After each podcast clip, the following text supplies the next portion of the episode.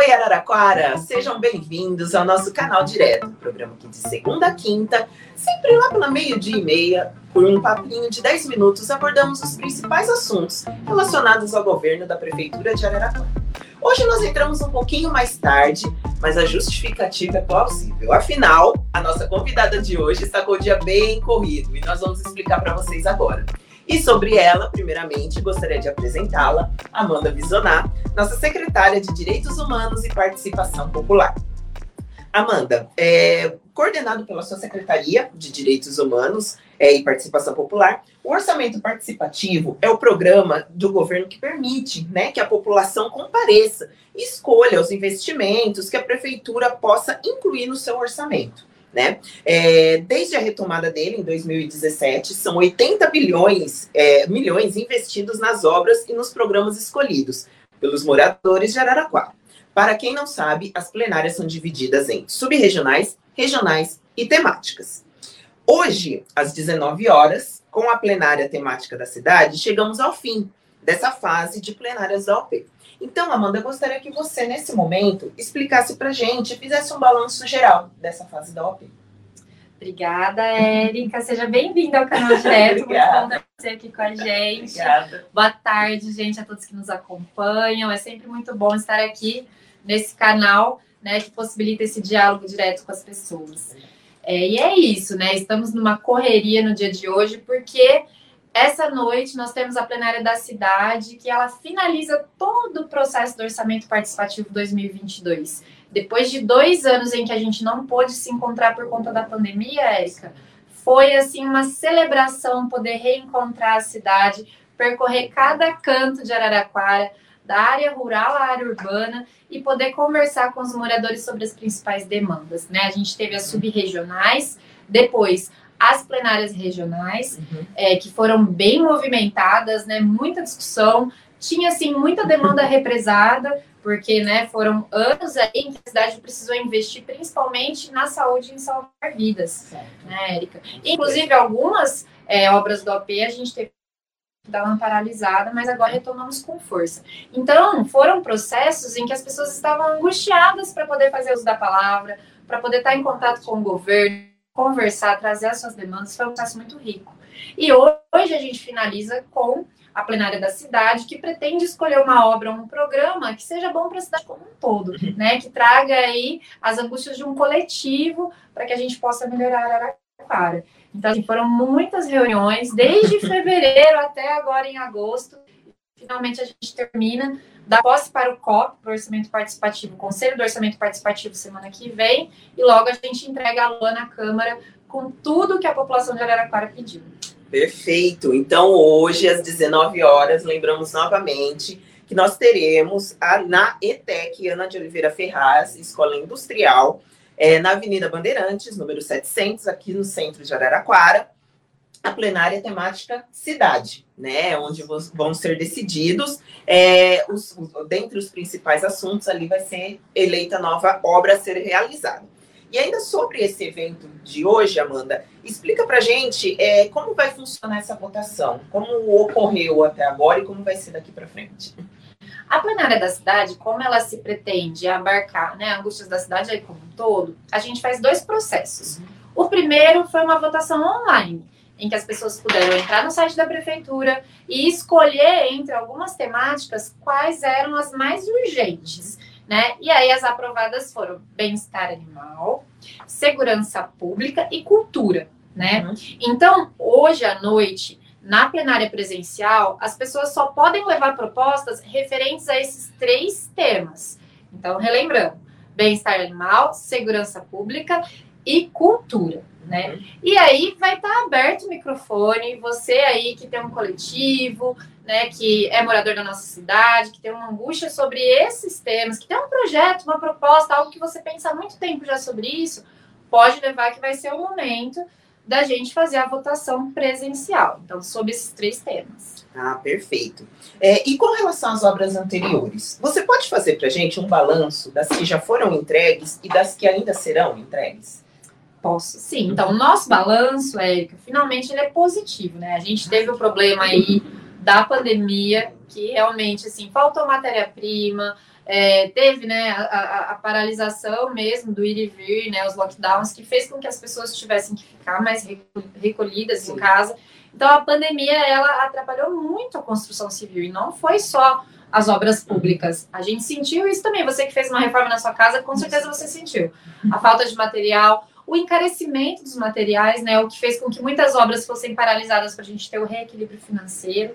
Né? Foi preciso porque as empresas não era mais o mesmo preço da matéria-prima, né? O petróleo subiu muito, então a gente teve alguns problemas, alguns percalços durante a pandemia. Uhum. Mas a maioria das obras que estavam paralisadas foram entregues, né? A gente teve mais de 28 obras entregues. Hoje entregamos o Leonor Mendes de Barros, que é o CR tradicional, o primeiro centro de educação é, infantil de Araraquara, que é lá no Parque Infantil, o famoso Parque Infantil. Foi muito bonita a cerimônia. Então, assim, o nosso saldo é positivo. Temos ainda alguns problemas, e aí é um diálogo transparente com vocês, acho que não, não, temos nem por que esconder, né? Das obras de infraestrutura, que são obras mais complexas, que exigem projetos mais complexos, maior investimento, mas que provavelmente aí, em breve a gente deve entregar para a população, finalizando as obras de 2017, 2018 e 2019. Mas estamos num processo intenso de término dessas obras, término de projeto e entrega para a população. Ah, perfeito. Nós temos aqui a participação online do Giovanni Giorgetto. Lembrando a todos que, caso vocês queiram enviar suas perguntas, sugestões, enfim, mandem para a gente. Aquelas que nós não respondemos ao vivo, faremos questão de respondê-las depois, ao término do programa, mas vocês não ficarão sem resposta, podem ficar tranquilas. É, a indagação do Giovanni Giorgetto, ela foi, tem muito a ver com isso que você acabou de falar. Ele está aqui perguntando, né, após as plenárias, quais são os próximos passos do orçamento participativo né? É, e, de, e aproveitando esse gancho, dentre essas plenárias realizadas, Amanda, qual que você destacaria que teve maior participação popular? Ai, foram tantas, foram tantas e tão emocionantes, difícil escolher. A gente teve uma plenária histórica na região norte, lá na região do Salmidei, tivemos quase 400 pessoas presentes com a pauta da educação. É, vale do Sol também a gente teve mais de 200 pessoas presentes é, região ali do Cruzeiro do Sul, Hortências, quase 300 pessoas presentes. Parque São Paulo também, que foi agora recentemente, há umas duas semanas. Foi lindo de ver, nem cabia o tanto de gente que chegou, né? Então também quase 300 pessoas presentes, obra eleita da educação. Foi muito bonito. E as temáticas também, que tem uhum. todo um brilho especial, né? Porque a ideia da plenária temática é incluir os mais vulneráveis na agenda do governo. Então, possibilitar a participação de pessoas que sempre estiveram fora da participação política na sociedade. Então, plenária de mulheres foi linda, assim, também, quase 200 mulheres elegeram uma obra no campo, né, no assentamento, olharam para as mulheres rurais. Então, foi muito bonito ver as mulheres da cidade olhando para as mulheres rurais. Né? É, tivemos também recentemente a plenária dos idosos, que foi muito bonita, é muito foi, bom a gente ver eles participando, assim. Enfim, é, então são plenárias é, que, que mobilizam e que mostram que o OP é o caminho certo, que a população se sente representada pelo OP. Ah, perfeito. E, e os próximos passos são esses. Agora a gente formaliza o COP, o Conselho do Orçamento Participativo, reúne essas lideranças para aprovar os projetos uhum. e para aprovar o valor orçamentário, inclui na LOA e manda para a Câmara no dia 31 de setembro. Ah, perfeito. É, dentre essas que você falou, e aproveitando o gancho que você falou das mulheres, né, desse importante destaque, enfim, principalmente pela sua secretaria, é, o governo de Araraquara ele se preocupa muito com o bem-estar da mulher, né? E lembrando isso, nós estamos no mês de agosto, que é tão comemorativo aqui para nós em Araraquara, mas num destaque maior sobre a Lei Maria da Penha. É o uhum. mês de criação, né? Esse ano ela faz 16 anos. E dentre uma dessas ações que foram feitas para valorização, para a importância da mulher, foi a criação da Casa das Margaridas, que é uma obra né, do orçamento participativo, que foi inaugurada agora dia 29 do 7. Gostaria que você falasse para a gente sobre essa obra, que é uma dentre uma das, das importantes, mas eu acho que nesse momento, nesse mês que nós estamos, eu acho que cabe ressaltá-la. Com certeza, Érica. Ela foi uma demanda também do orçamento participativo que queria completar a nossa rede de proteção à mulher. Porque, veja bem, Érica, são poucos os municípios no país que possuem a rede de proteção que a Prefeitura de Araraquara possui. Uhum.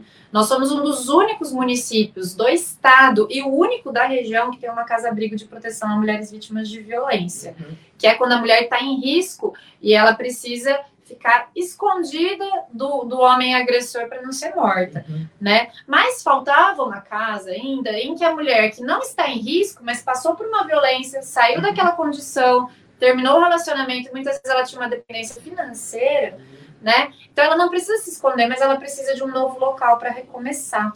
É, então nós conseguimos a conquista da Casa das Margaridas através de uma parceria com uma OSC, né, de São Paulo, que já é tradicional no acolhimento de mulheres, uhum. e inauguramos, já temos mulheres acolhidas na casa. E assim, agora a gente tem, junto com o Centro de Referência da Mulher, que também somos a única cidade da região que ainda tem um centro de referência da mulher, porque são órgãos públicos é uma política para as mulheres mantida apenas pelo município. A uhum. gente não tem recursos né, da União que vem para ajudar. Então, assim, é um esforço das prefeituras, né? E o Edinho, ele leva a política de proteção à mulher muito a sério. Então, hoje nós temos o Centro de Referência da Mulher, que tem uma política pública cotidiana de atendimento à mulher, não é só no mês de agosto, né? Sim. Mas, assim, cotidiana, e a gente tem toda uma equipe lá que atende 24 horas, que trabalha muito. Eu quero mandar um beijo, inclusive, para a nossa coordenadora de mulheres, a nossa equipe do CRM. Temos o CRM, temos a Casa Abrigo para Mulher em Risco, e temos agora a Casa Abrigo para mulher que está em desabrigo, que está sem condições financeiras de manter a sua própria residência. Então, a gente conseguiu completar essa rede de proteção somos o único município do interior do estado de São Paulo que possui essa rede. Só a capital possui coisa parecida. Sim, e depois Araraquara na sequência. Maravilhoso. Então, mulheres de Araraquara, estamos protegidas, estamos seguras, estamos respaldadas. Lógico, sempre mantendo, mantendo aquele foco que nós esperamos que muitas mulheres é, recebam ali, mas que muitas também não entrem, não, não precisem estar ali, né? Então, finalizamos aqui nesse momento com o, a, o comentário da Paola Gouveia, que o OP, só um minutinho aqui, que o OP, apesar de ser, muitos tentam achar alguma falha na tua gestão da cidade, né? Como lidar com isso e explicar que é um programa necessário para a cidade? Acho que constantemente acho que é um dos que é mais atacado, né? Sim, exatamente, né? Porque o OP ele traz a democracia para as decisões, né? Porque assim, a, a, prefeitura ela não tem uma capacidade de investimento, como diz o Edinho, né? A gente não sai colhendo dinheiro em árvore. É uma, é uma capacidade de investimento muito reduzida. E o que a gente faz na prefeitura de Araraquara é pegar essa capacidade de investimento e dividir essa decisão com a população enquanto na maioria dos municípios o prefeito toma a decisão da cabeça dele. Uhum. Aqui não, existe essa coragem da gente ir para as reuniões e, e, e para os bairros, enfim, que as pessoas possam tomar a decisão, tomar o rumo das cidades nas suas mãos. Né? Então, é uma decisão coletiva do que fazer com esse investimento. Uhum. E isso é muito bacana. Né? Muita gente às vezes fala assim: ah, mas tem coisa que é obrigação da prefeitura. Com certeza seria obrigação, mas falta recurso. Uhum. E aí, na escassez de recurso, a gente precisa escolher a prioridade. Então, é como se fosse uma família. Como é bacana, né? Quando a gente tem ali no núcleo familiar, as pessoas decidindo onde vai investir o dinheiro. Diferente do que se fosse só um membro da família ali dizendo, ó, oh, vamos investir só nisso. Uhum. Né? Então aqui é a mesma coisa, o AP democratiza as decisões, divide os poderes e traz o povo para dentro da agenda da prefeitura.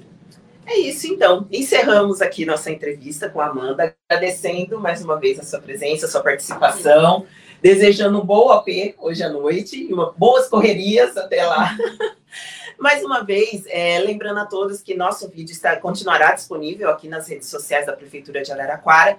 E também nós temos agora a opção para quem prefere em podcast, nas principais plataformas digitais. Eu fico por aqui hoje. Nos encontramos amanhã, nesse mesmo horário, nesse mesmo canal. Tchau!